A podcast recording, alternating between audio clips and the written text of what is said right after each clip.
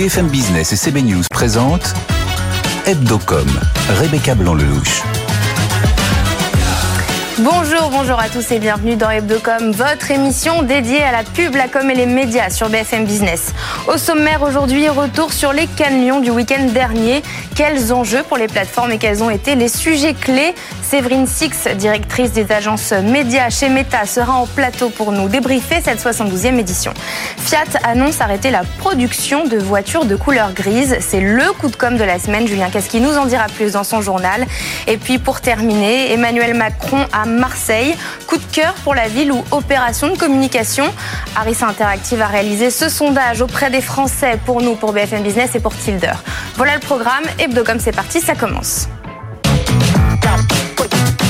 BFM Business, Hebdocom, l'invité média. En plateau avec nous aujourd'hui, Julien Casqui, journaliste BFM Business. Bonjour Julien. Bonjour Rebecca, bonjour à tous. Merci d'être avec moi sur le plateau d'Hebdocom aujourd'hui. Alors on va parler euh, des Cannes Lions, du 72e euh, Festival des Cannes Lyon qui a eu lieu le week-end dernier, le rendez-vous mondial de la publicité, des agences, des créateurs, des marketeurs, des plateformes. Et cette année, plus question de métavers ou de NFT. Le sujet phare, c'était sans grande surprise, l'intelligence artificielle. Et pour débriefer de ce moment incontournable pour le secteur, notre invité aujourd'hui, c'est Séverine Six. Bonjour. Bonjour Rebecca. Merci d'être avec nous. Vous êtes euh, directrice des agences médias chez Meta. Euh, donc je le précise quand même, hein, euh, Meta c'est la maison mère de Facebook, de Messenger, d'Instagram et WhatsApp. avant de parler d'intelligence artificielle, à chaud comme ça, comment s'est passée cette édition? Qu'est-ce que vous en avez retenu? C'était sans doute une des meilleures. Moi, ça fait cinq ans que je vais euh, au Lyon à Cannes et objectivement cette année, c'était très réjouissant. D'abord parce que tout le monde était là, tous les clients, toutes les agences, absolument tout le monde, et d'ailleurs d'un niveau global et local. Réjouissant évidemment aussi et surtout pour le palmarès. C'est vrai que les agences françaises se sont distinguées, plus de 57 lions. Mm. Et c'est vrai qu'on est toujours très porté, et, on l'a ressenti d'ailleurs sur la croisette. Et ensuite, parce qu'on a eu des moments d'échange comme on a rarement eu sur un sujet, vous l'avez dit, absolument euh, fondateur qui ouvre une nouvelle ère de la créativité. Et si on est là-bas, c'est bien pour ça, pour parler créativité, pour regarder l'évolution de cette filière hyper dynamique et qu'il a vraiment, encore une fois, démontré cette année. Et puis, pour ouvrir des champs exploratoires, pour raconter aussi du côté de Meta ce qu'on propose sur l'IA et l'IA générative, j'imagine qu'on y reviendra. Mhm. Et donc, des moments d'échange très qualitatifs, très nourris, dans une ambiance euh, positive, optimiste, je dirais même. Alors, quelles sont les missions euh, principales les plus importantes pour Meta quand on va au Cannes Lyon? Et est-ce que vous avez réussi à cocher toutes les cases de votre to-do list cette année? J'en ai l'impression, j'en ai l'impression d'abord parce que c'est un moment de rencontre, je vous le disais. On est là évidemment pour euh, euh, prendre le pouls de cette industrie, être présent, répondre, être dans ces échanges avec nos clients. Donc, fondamental d'être là, on se doit d'être là. Et aussi, c'est un moment de partage. On a sur la plage un espace pour démontrer, raconter les priorités, les piliers euh, de 2023 et, de, et, des, mois et des années qui viennent. Et donc ces discussions qu'on a menées sur l'IA, mais pas que, sur les formats courts avec les Reels, sur l'avenir du commerce avec le business messaging, c'est autant de sujets qui sont court, moyen, long terme, je dirais, qui ouvrent une temporalité très large et surtout, surtout pardon, qui transforment l'industrie. Et c'était bien ça le sujet cette semaine, en tout cas la semaine dernière, c'était d'être dans cet échange et de se dire, mais finalement, comment le partenariat va être encore plus nourri et, euh, et, les objectifs et à long terme, là où ça nous emmène collectivement. Alors vous allez nous raconter tout ça. On va commencer par le quand même le focus de l'année, l'intelligence artificielle qui a été abordée en long, en large, en travers de ce que j'ai lu parce qu'on n'a on pas pu y aller. Mais bon. Euh, donc en, en, ce qui vous concerne vous chez Meta, vous venez de lancer l'IA Sandbox pour les annonceurs. C'est un ensemble d'outils alimentés par l'intelligence artificielle générative pour apprendre ce qui fonctionne le plus pour les annonceurs. Donc ça propose euh, par exemple de la génération de, de textes d'images, de recadrage d'images de fond. Euh, est-ce que c'est euh, la première fois que vous utilisez l'intelligence euh, artificielle générative chez Meta? Alors, pour, pour, dézoomer un peu, l'intelligence artificielle, c'est au cœur de nos plateformes. Ouais. Le Facebook Depuis toujours. Facebook est créé en 2004, le feed Facebook en 2006 est déjà nourri par l'intelligence artificielle. Donc vous le voyez bien, l'intelligence artificielle, c'est au cœur de nos plateformes, du mhm. feed, de ce que vous pouvez avoir sur vos applis. Ouais.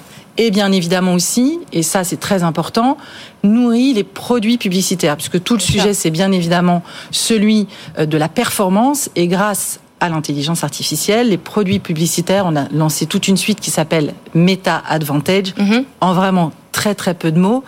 Avant, vous pouviez, et vous pouvez d'ailleurs toujours, euh, CTP, c'est-à-dire euh, programmer une campagne manuellement avec énormément de critères. Aujourd'hui, grâce à l'IA et donc l'automation, vous laissez finalement l'algorithme obtenir, enfin optimiser votre plan et vous avez pour personnaliser. Pour personnaliser, puisque c'est ça, hein, c'est la rencontre d'une audience, mmh. d'un produit, d'un service et de manière instantanée. Mais c'est surtout la promesse de performance largement augmentée, puisque si vous faites la comparaison entre une campagne dite manuelle et une campagne automatisé, vous avez en, plus de 30% de performance additionnelle. Donc l'IA est partout, dans le feed, dans nos produits, dans nos solutions publicitaires.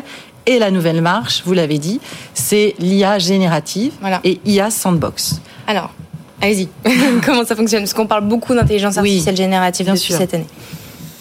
C'était un peu le, le, le, le, pas attendu. Je, je, viens de vous le dire, donc la, la partie publicitaire largement optimisée, l'algorithme qui est en capacité d'obtenir les performances mm. accrues. Et donc dans une temporalité très courte, puisque le sujet c'est de connecter en instantané. Le sujet de la création et de la créativité, en tout cas de la création et de son exécution, c'est qu'il y a des temps de production, des temps d'exécution. Et je ne parle pas de la l'idée. L'idée demeure et d'ailleurs dans les mains des créatifs et des agences. C'est le temps de fabrication. C'est ça. Et donc l'IA Sandbox, vous l'avez dit, vous en avez donné euh, quelques exemples. Imaginez euh, une photo avec euh, votre votre portable ou votre, mhm. votre bague et vous êtes en capacité grâce à l'IA générative de créer des environnements photos, donc des fonds différents qui vont être d'autant plus performants puisqu'il y a toujours cette idée de performance, hein, de Donc on va me le suggérer. Exactement. Vous allez vous, en tout cas, pouvoir, c'est un outil, avoir plein de versions et, avoir des créations au plus juste de ce que vous voulez dire et de ce qui va fonctionner. La même chose sur le texte et faire varier le texte. Et le dernier élément qui n'est pas du tout euh, anecdotique, c'est la capacité de mettre aux normes, aux spécificités, techniques, c'est-à-dire au format de tous les emplacements. Parce que le sujet des plateformes, c'est que vous avez énormément de formats. Quand vous voulez communiquer sur un Facebook ou sur un Instagram, vous avez des Quand vous parlez de formats, vous parlez des stories, des reels, Exactement. des posts. Mais donc, c'est jamais le même format. Non. C'est, vous Soit le savez en carré, en 9-7. Exactement. On en parle beaucoup et on... Et cet outil vous permet de les décliner de manière quasi instantanée. Et c'est ça tout l'enjeu, en fait. C'est-à-dire que la créativité, l'idée, elle est là. Et puis, cette friction sur l'exécution, elle est totalement levée grâce à l'IA générative. Donc, c'est le sujet de d'aider à créer euh, de manière facilitée et performante. C'est un outil qui pourrait servir aux médias, ça également. Est-ce que vous pourriez un jour le mettre à disposition des médias télé, par exemple, qui cherchent à se verticaliser comme BFM Business? Mais, euh, Tout à fait, j'imagine que ce genre d'usage s'entend. En tout cas, le champ exploratoire, il est très large et, et on n'a pas encore tout vu. Oui, sur la création publicitaire, comment vous voyez euh, l'arrivée de l'intelligence artificielle? Est-ce que ça peut remplacer euh, la création publicitaire ou est-ce que ça va l'aider? Comment vous voyez Est-ce que c'est une menace, une opportunité? Comment vous voyez les choses par rapport à ça? C'est une excellente question parce que c'était vraiment un des sujets euh, abordés tous les jours de la semaine dernière avec les agences. Non, c'est une non non parce qu'en fait les agences de création et encore une fois elles l'ont vraiment démontré cette année. Elles sont extrêmement dynamiques et elles sont très fortes. Donc elles ne craignent pas évidemment l'intelligence artificielle générative. Au contraire, elles l'intègrent. D'ailleurs, elles l'ont intégrée depuis longtemps. Comme nous, on a pu l'intégrer, c'est évidemment au cœur de leur proposition de valeur. Mmh. Donc, elles ne craignent pas ça. Bien au contraire, elles se disent comment l'utiliser. En revanche, ça pose de vraies questions d'organisation. C'est-à-dire que dans une agence de création, demain, les métiers vont bouger les métiers vont bouger comme ils vont bouger en agence média parce que vous êtes moins sur le buying. Et eh bien là, c'est la même chose. Il y a une partie exécution qui disparaît, mais qui permet d'aller sur d'autres missions, de remonter sur la création. Mais, mais il faut absolument être euh, rester euh, euh, et réaliste et optimiste la créativité, mhm. c'est-à-dire l'idéation, générer une idée, restera toujours dans les mains des créatifs. Ils sont suffisamment forts pour nous le démontrer. L'autre nerf de la guerre pour Meta, c'est WhatsApp, qui compte aujourd'hui plus de 2 milliards d'utilisateurs mensuels. Vous avez euh, également WhatsApp Business, c'est l'autre appli qui a été créé en 2018 pour les PME et pour les ETI. Est-ce que vous pouvez nous expliquer ce que c'est que le business messaging? Vous en parliez tout à l'heure. Et ce que vous rapporte WhatsApp aujourd'hui? Alors, le, ça participe à, au même élan. C'est-à-dire que vous avez euh, une, une appli euh, qui est dans tous les téléphones, qu'on utilise mhm. euh, personnellement et aussi professionnellement. Donc c'est un canal de, un canal média, un canal de communication qui est partout. Et dans le même temps, vous avez rappelé WhatsApp Business, c'est donc la capacité pour une entreprise, un service, un produit, de rentrer en discussion avec vous, Rebecca, en one-to-one, dans une mhm. discussion personnalisée. Pourquoi c'est fondamental? Parce que, fondamental en tout cas, c'est essentiel et c'est au cœur de la roadmap de l'entreprise en 2023. Eh bien parce qu'on voit bien que cet usage ne fait que se démocratiser. On a 2 millions euh, d'utilisateurs WhatsApp par jour. Et euh, ces entreprises, vous l'avez dit aussi, c'est 200 millions, mais c'est surtout x 4 en 3 ans. Donc on voit une adoption, et c'était mon point, une adoption parallèle entre vous et moi qui utilisez euh, Facebook, les entreprises, et donc c'est tout le sujet de faciliter ces discussions en one-to-one. -one. Et comment ça, ça vous rapporte de l'argent? Alors, euh, sur des campagnes euh, qu'on appelle click-to, euh, vous avez la capacité, quand vous êtes, encore une fois, une marque, vous avez envie d'initier, de proposer, de vous proposer, Rebecca, d'échanger un peu plus sur les produits que vous aimez particulièrement. Et donc, dans une publicité, vous allez pouvoir cliquer et vous retrouver et décider d'initier, ou en tout cas d'être dans cette nouvelle discussion avec la marque. Donc, on a ces sujets de click-to. Pour vous donner, puisque c'était votre question, euh, sur les revenus en, cumul, on est déjà à 10 milliards euh, sur cette partie. Euh, le chiffre d'affaires de Meta en 2022 est de plus de 32 milliards de dollars, moins 4% sur un an, avec un bénéfice net divisé par 2 à 4,6 milliards de dollars au lieu de 6 milliards attendus. Pourquoi cette baisse dans un contexte où la pub sur le digital cartonne? Moi, je reprendrai plutôt les résultats du, des, earnings de Q1 2023, si, si, vous me le permettez. Je vous en prie. On est euh, plutôt euh, sur un retour à la croissance, 28,6 milliards.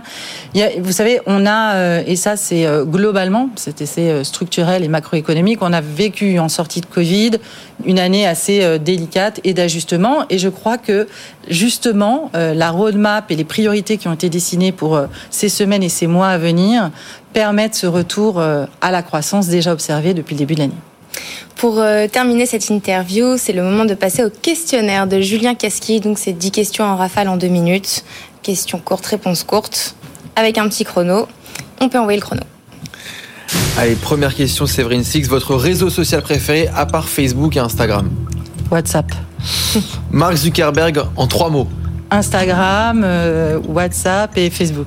Pardon, juste une question. Pour vous, WhatsApp, c'est un réseau social? Non, c'était une boutade, c'était pour, euh, pour ne pas... Alors, quel est votre réseau social préféré à part Je dirais LinkedIn. Le combat euh, du UFC entre Elon Musk et Mark Zuckerberg hein, qui pourrait être organisé bientôt, est-ce que c'est un bon ou un mauvais coup de com pour votre patron? En tout cas, ça je sais pas. En tout cas, je suis, je suis bien certaine qu'il gagnera. Plutôt, net, plutôt TF1 ou Netflix? Les deux, parce que ultra zapping, comme à peu près tous les Français. Euh, la télé linéaire est-elle morte? Elle est à un moment de, elle est, elle est à un moment difficile euh, et, et, elle doit prendre en compte le changement des usages euh, des Français. Trois conseils pour faire grandir son audience sur Instagram multiplier les tests, laisser faire l'algorithme, et ça je l'ai expliqué en, début d'interview, et, euh, et, et ne, pas se limiter. 50 secondes. Les, tests, les tests, les tests. Euh, l'encadrement des influenceurs, bonne ou mauvaise chose pour le business? Plus il y a de transparence, plus il y a de loyauté, meilleur c'est. Et, ça, ça c'est euh, c'est pas un sujet business, c'est un sujet de principe euh, qui est clairement énoncé dans l'entreprise. Donc bon pour le business. Le respect de la vie privée, bonne ou mauvaise chose pour le business? Le respect, mais c'est fondamental. Ça entrave pas euh, l'activité économique? Mais en fait, on ne peut pas les opposer, ça n'a rien à voir. Mais le, le, la pierre angulaire, c'est évidemment le respect des data et des personnes. Méta, méta pour vous dans 5 ans ah, c'est une bonne question. Euh, J'imagine. Euh, c'est une bonne question. Donc, je, je, sais pas. Je pense que c'est. En quatre ans, j'ai vu tellement d'évolutions, je, je, n'arrive même pas à formuler ce que ça pourrait être, mais j'imagine que ce sera euh, assez incroyable. Et puis pour terminer, est-ce qu'il y a une question qu'on vous a pas posée pendant l'interview que vous auriez aimé qu'on vous pose? Peut-être mes prévisions pour 2024, euh, les cas de Lions 2024. Euh, si vous n'étiez pas là en 2023, j'espère que vous serez là avec nous. On va essayer, on va essayer. Vous êtes évidemment invité sur la plage Meta. Je dirais que 2023, l'IA était au centre des discussions. On n'a pas vu dans le palmarès, il y en avait bien entendu, mais beaucoup encore de, de campagnes nourries à l'IA. Je pense que c'est ce qui c'est la promesse de l'année prochaine et donc c'est assez excitant de voir ce qui peut nous être présenté et ce qui peut gagner évidemment. Ben, on couvrira ça bien sûr pour Hebdocom. Merci Séverine Six, vous êtes directrice des agences médias chez Meta. Merci d'avoir été avec nous. C'est parti pour le journal de Julien Casqui. BFM Business, Hebdocom, le JT de la com.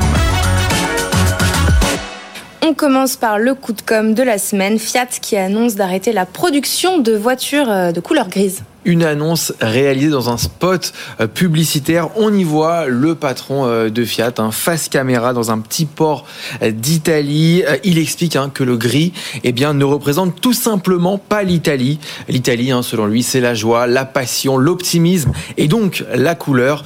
Dans ce spot, hein, une Fiat grise est ensuite plongée dans une immense cuve pour ressortir orange. Fiat veut être pop, jeune et fun. Pourtant, une voiture sur trois en Europe qui se vend est grise avec cet arrêt. un Fiat souhaite aussi affirmer sa différence par rapport aux 13 autres marques de Stellantis, sa maison mère. TF1 a réaffirmé euh, cette semaine hein, qu'il souhaitait accélérer dans le streaming euh, gratuit avec sa plateforme MyTF1. Rodolphe Belmer, hein, le patron du groupe, veut que MyTF1 devienne la plateforme de référence pour les familles.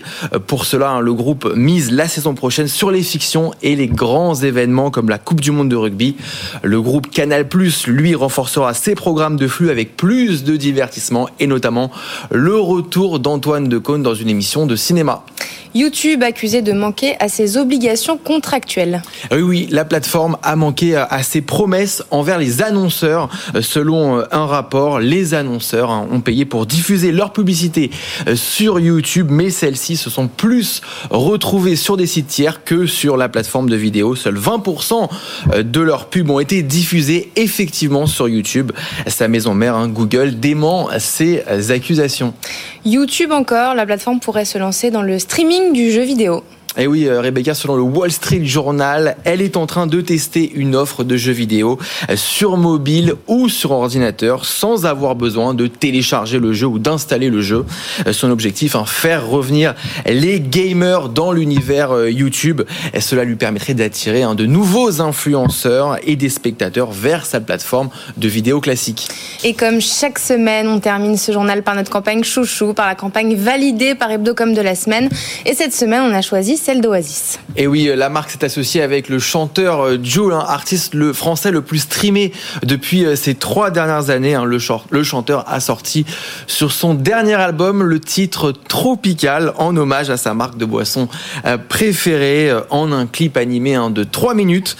On y voit hein, un Jules, le personnage de Jules version fruit vêtu de son célèbre bob et aux couleurs bien sûr de l'Olympique de Marseille. On écoute et on regarde.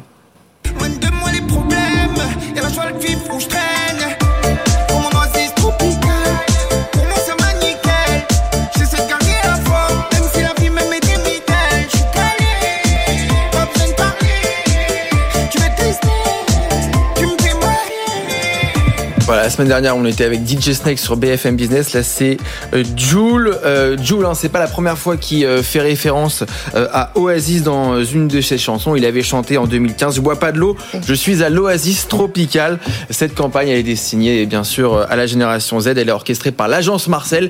Et ce clip, Rebecca, eh bien, il a été vu plus d'un million de fois en quatre jours sur YouTube. Joule sur BFM Business tout de même. Hein. On aura tout vu. On aura tout vu. Merci Julien pour le journal. C'est parti pour le Focuscom. Et puis on reste à Marseille pour le Focuscom. BFM Business, Hebdocom, le Focuscom.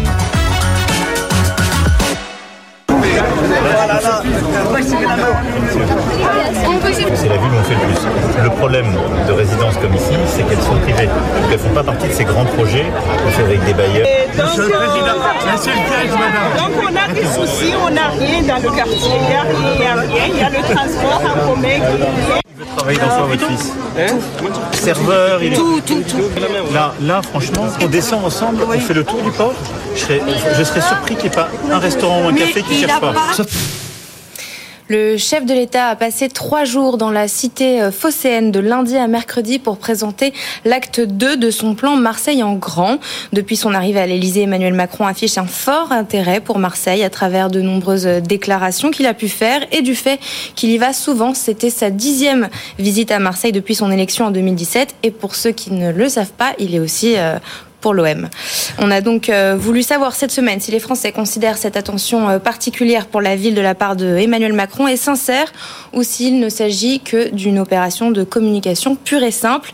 Réponse pour près de trois quarts des Français, l'attention particulière euh, montrée par Emmanuel Macron envers Marseille relève davantage d'une opération de communication que d'un attrait sincère de sa part pour la ville. Harris Interactive a réalisé ce sondage pour BFM Business et pour Tilder. Pour en parler en plateau avec nous, Charlotte Zen, bonjour. Bonjour. Vous êtes associé chez Tilder. Valran Mouliberto, bonjour. Bonjour Rebecca. Vous êtes fondateur du média euh, Le Crayon sur les réseaux sociaux.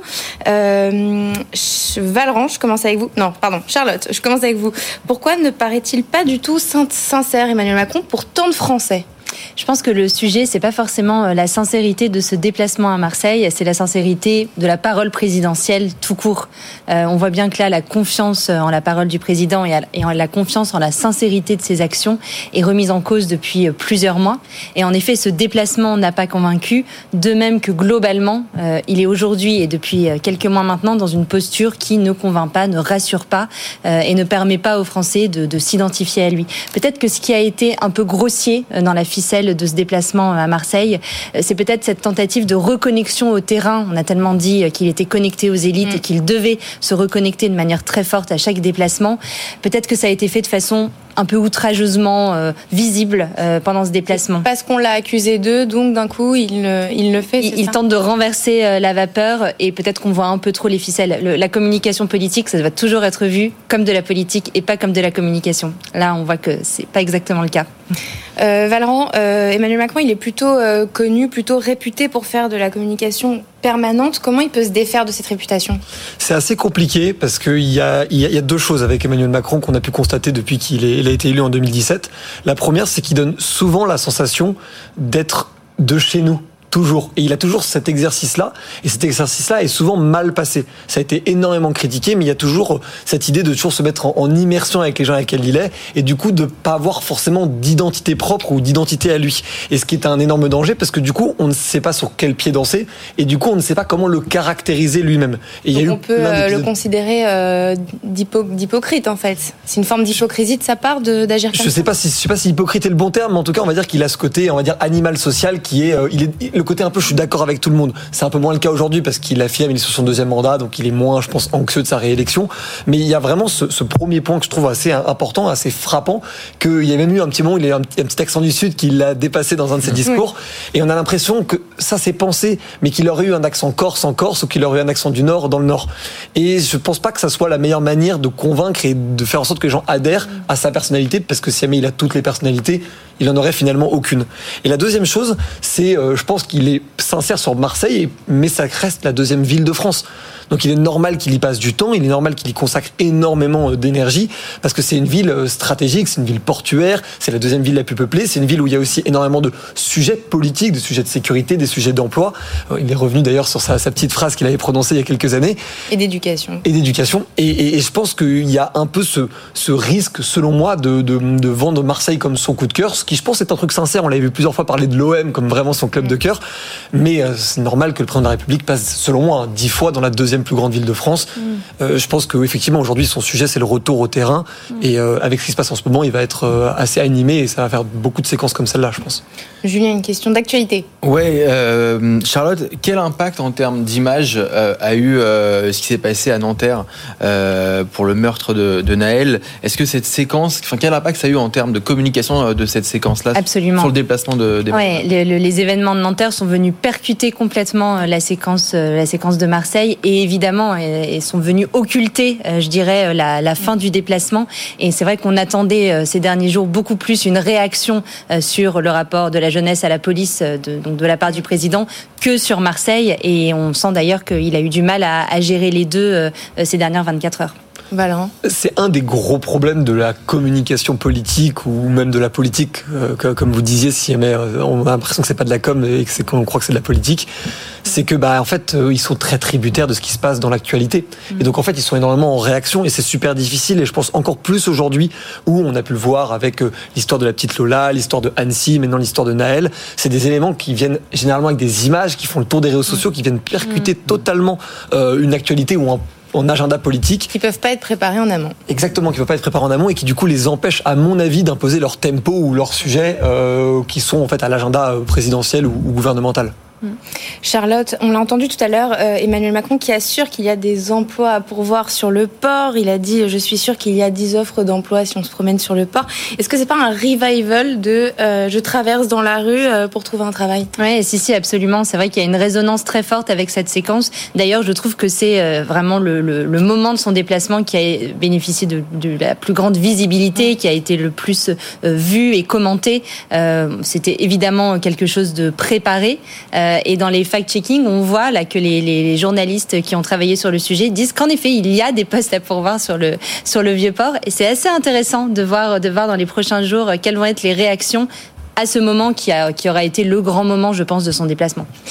Valran, si ça a été, si ça a été préparé, pourquoi ça aurait été préparé alors que la, la, première séquence en 2018, elle avait fait polémique complètement? Pourquoi il a voulu refaire Parce qu'en fait, et, et c'est paradoxal parce qu'on vit dans un pays où le chômage est quand même une ligne de fond et c'est généralement un des premiers discours qu'ont les candidats aux élections présidentielles, c'est la question du chômage. Mmh. Aujourd'hui, énormément d'économistes et de gens très très très sérieux et très pointus disent que nous sommes en plein emploi ou en capacité de plein emploi. Et aujourd'hui, le principal sujet, c'est la formation. Et donc du coup, on traverse la rue dans du travail, oui, mais sauf que si jamais on a un diplôme de philosophie, euh, d'ingénierie ou de commerce et qu'on se retrouve à être serveur, on a fait des études où on a préparé un bagage pour ne pas terminer dans le bon travail. Et, d'un autre côté, il y a des métiers à pourvoir, énormément de métiers de commerciaux, énormément de métiers de développeurs, énormément de métiers du digitaux dans la vidéo ou autres qui sont à pourvoir. Et aujourd'hui, les formations telles qu'elles sont préparées traditionnellement ne sont pas adaptés pour ça. Mmh. C'est d'ailleurs pour ça qu'il y a beaucoup d'écoles en ligne. On parle beaucoup d'écoles comme Revolt Train qui était passé sur BFM Business très récemment ou Iconoclast qui forment à ces différents métiers parce que le système éducatif traditionnel ne le fait, ne le fait plus vraiment et qu'en fait ce que dit Macron là, à mon avis, c'est une forme de communication autour de en fait, ça ne tient plus qu'à l'État de pourvoir, de pourvoir des, des, emplois, ça tient à l'État maintenant de former les gens mmh. ou de faire en sorte que les gens acceptent mmh. ces emplois-là. On doit s'arrêter là malheureusement. Merci Valran Moulet-Berthe, vous êtes fondateur, entrepreneur et fondateur du média Le Crayon. Merci Charlotte Ozen. Merci Rebecca. D'avoir été avec nous, vous êtes associé chez Tilder et merci Julien Casqui, journaliste de BFM Business, d'avoir partagé ce plateau avec moi. Et puis merci à tous de nous avoir suivis. Rendez-vous la semaine prochaine, même heure, même endroit, mais surtout en replay sur nos plateformes et sur nos réseaux sociaux. Très bon week-end sur BFM Business. Hebdocom sur BFM Business.